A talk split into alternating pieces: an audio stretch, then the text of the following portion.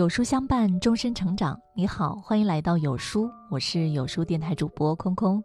今天的文章，我们来听到有钱女人和没钱女人的区别。看完很扎心。钱这个东西，说出来有点俗气，但又偏偏沾满了俗尘的烟火味儿，净俗的让人爱不释手。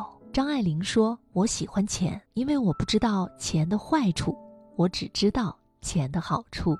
毕竟贵的东西就一个缺点，就是贵一点儿；而便宜的东西只有一个优点，就是便宜一点儿。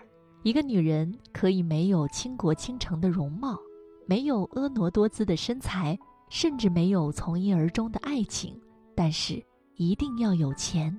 金钱带来的力量。”不单单是生活上的温饱，更多的是一种来自心底的安全感。有钱女人和没钱女人的区别到底在哪儿呢？看完你就知道了。一，有钱女人自带安全感，没钱女人患得患失。毛姆在《人性的桎梏》中说：“人追求的当然不是财富，但必要有足以维持威严的生活。”使本人可以不受阻挠的工作，可以大方，可以爽朗，可以独立。可总有人说，女人干得好不如嫁得好，于是深陷男人的一句“我养你”里，久久无法上岸，却不想这世间最毒的情话也是“我养你”。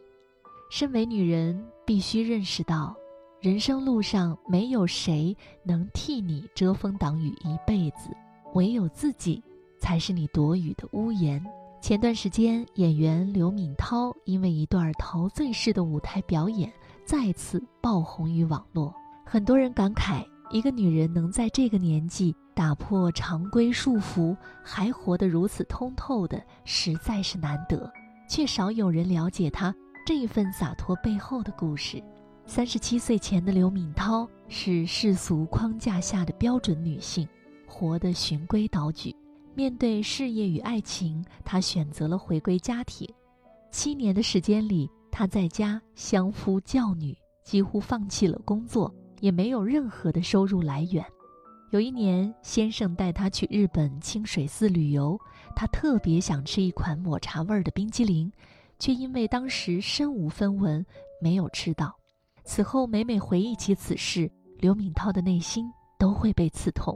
三十七岁的时候，她突然活明白了，女人不能仅仅为婚姻而活。离婚后的刘敏涛重新开始拍戏，并再度翻红，实现财务自由之后，她又去了曾经驻足的店里，吃到了那根记在心里的抹茶冰激凌。细细品来，那是自由的味道。这一切就如她在我的中年叛逆中所说。既然循规蹈矩、随波逐流的生活并没有给我带来预期的幸福，那不如就做我自己，靠我自己，放飞自己，成就自己。如今，刘敏涛重新迎来了事业上的巅峰，有了财权，有了话语权，也有了更多的选择权。婚姻对她来说不再是人生唯一的归宿，曾经拥有过不后悔，现在没有了。一样活得精彩。一书在喜宝里写道：“我要很多很多的爱，如果没有爱，那么就要很多很多的钱。爱情这个东西得到很容易，但代价太高。有当然最好，没有也能活。与其把时间赌在感情上，倒不如赌在自己的前程上。”身边很多女性或者失恋或者离婚，总是习惯性的抱怨自己感情不顺，老天不开恩。但是归根结底就是没钱。女人有钱了，她不会因为钱和谁在一起，也不会因为钱而离开谁。她可以理智的选择另一半，即使爱情远去，婚姻破裂，她还拥有在这个世上生存的能力。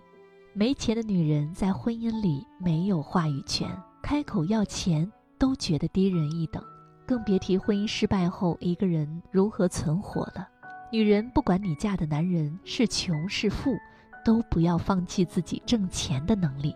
安全感是自己给的，与其在漫长的婚姻里患得患失，不如努力赚钱吧。因为钱才是一个人在婚姻最大的底气。有钱女人圈子广，人脉旺；没钱女人囿于二尺厨房。一个人为什么要努力赚钱？听到过最好的答案是：因为我喜欢的东西都很贵，我想去的地方都很远，我喜欢的人都很优秀。心理学上有一个词儿，叫做吸引力法则，说的是。只有同等能量的人才能相互识别、相互欣赏。所以，你想要什么样的生活圈子，你得先活成什么样的人。但现实的残酷在于，生活就像一道单选题，答案往往是没得选。而赚钱的意义就在于让我们有的选。经济学家罗杰斯说：“我赚钱唯一的目的就是换取自由。”有了足够的钱，我就可以去想去的地方，做想做的事儿，不需要巴结我讨厌的人。女人有钱了，生活质量提高，圈子里结交的也是同等水平的人。她和朋友探讨的不再是一日三餐、柴米油盐，而是利用人脉优势，更好的深造自己。相比之下，没钱的女人生活圈子窄，见的世面少。只能在茶余饭后和三姑六婆吐槽家长里短，一辈子围着巴掌大的灶台转。或许有人会说自己要人脉没人脉，要资源没有资源，何来风光？却不知最好的人脉就是自己，最好的资源就是自己的大脑。假使一个人一边不甘心拿死工资，一边又每天浑浑噩噩，就是让他接触到有钱人的圈子。他也会因为自己的无知和自卑选择逃离。一个人总是低头走路，势必会被脚下的泥泞遮住眼睛。人只有往高处望，路才会往宽处行。女人，你有钱了，才可以无惧任何人，无惧任何言论，活出骄傲的自己。三，有钱女人照顾家人有能力，没钱女人累死累活像陀螺。有人问，到底怎样才算有钱？所谓有钱，就是你三十岁以后不用担心家人生病。一句话戳中要害。是啊，成年人的崩溃都是从一件微不足道的小事儿开始的，而钱就是穿起这一件件小事儿的绳索。虽说钱不是万能的，但没有钱是万万不能的。面对家人生病，有钱可以找实力雄厚。设备先进的医院，没钱就只能看各种人的脸色，到处低三下四，张罗借钱。柳岩曾在节目中说过这样的一段话：我爸上个月身体状况不太好，在医院度过七十岁生日，但是我很高兴，自豪的是我有足够的经济能力给他最好的医疗条件。柳岩在娱乐圈里奋斗多年，硬是把自己活成了拼命三娘。也正是这份底气，得以让他在父母生病的时候，轻松地说出那句：“只要父母还健在，有什么就给他们。